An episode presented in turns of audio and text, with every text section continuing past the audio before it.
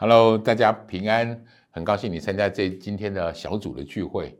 我们这整个系列呢，在谈到与神逐梦，今天是最后一讲一讲，在谈到梦想成就的关键啊。我觉得啊，这是一个非常让让人非常喜爱的题目。我们要透透透过这个主日的讯息，我们好好来思想一下，梦想是什么？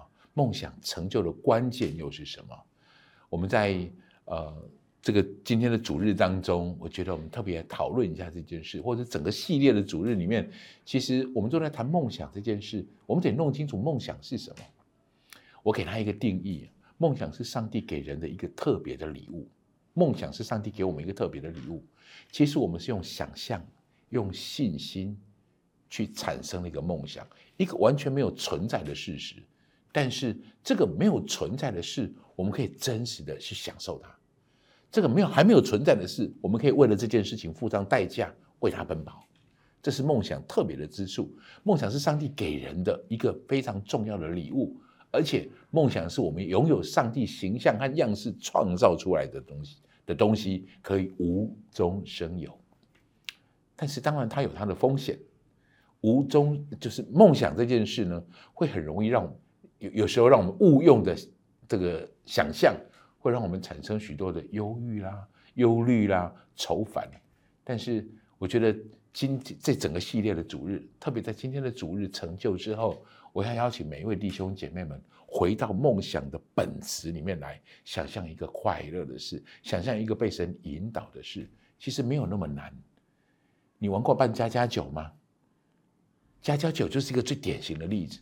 我的孩子喜欢拿着一盘食物。然后假装啊，就是他们很小的时候，爸爸这是红酒炖牛肉哦。我看着这个其实不存在的东西，可是我可以露出满意的表情、喜欢的表情。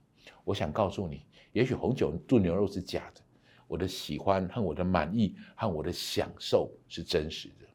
我和孩子之间的这种互动和感情是真实的。我的孩子们想为爸爸做一点什么事，想服侍爸爸，这样的心是真实的。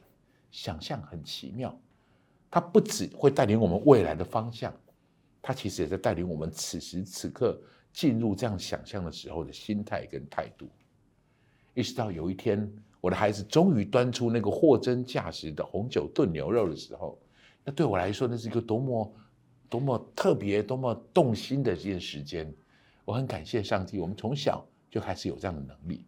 但是长大了之后，这个能力还在你身上吗？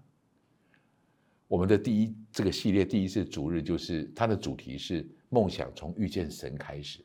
我非常阿门这样的说法。事实上，在认识耶稣之后，我们就更一次，就是再一次的恢复了这种想象的能力。但我们现在不叫想象，我们也不叫加加酒，我把它叫做意象。修哥就是一个意象的宣扬家，我觉得他就是把这样子还没有产生的事、还没有发现的事，可以真实的说明出来、阐述出来，而且为之奔跑、为之前进，一个令人非常非常佩服、敬佩的弟兄。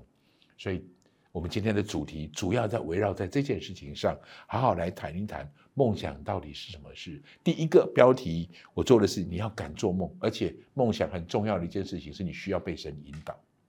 有梦其实已经不容易，我要鼓励你要有梦想，对的梦想。第二个不容易的地方就是你要允许神引导你的梦想。我们谈了约瑟的故事，约瑟是一个圣经当中非常非常特别存在的故事，被记录下来，我们可以好好去了解跟研究的人。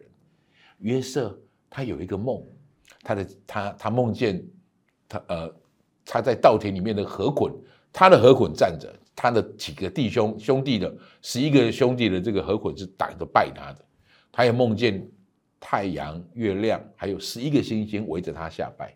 他知道他是他有他是特别的，他知道他是与众不同的。这是约瑟这个梦想开始起头的地方。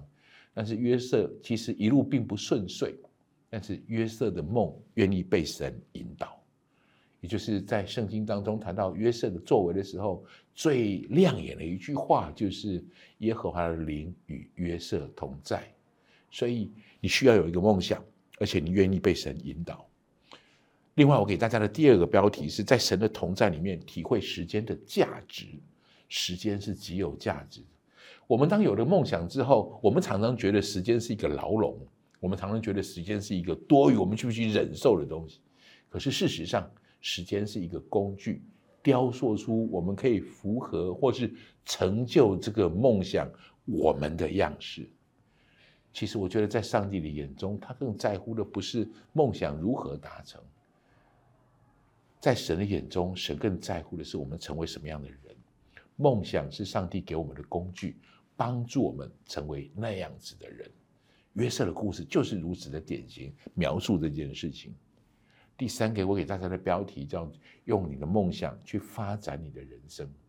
我们的人生有很多时候，我们做的决定是由我们的愤怒做的。我们有时候做的这些决定，是因为我们过去的遭遇、不平的遭遇的苦读做的。约瑟更有这方面的权利，因为他的确人生有很多不顺遂的地方。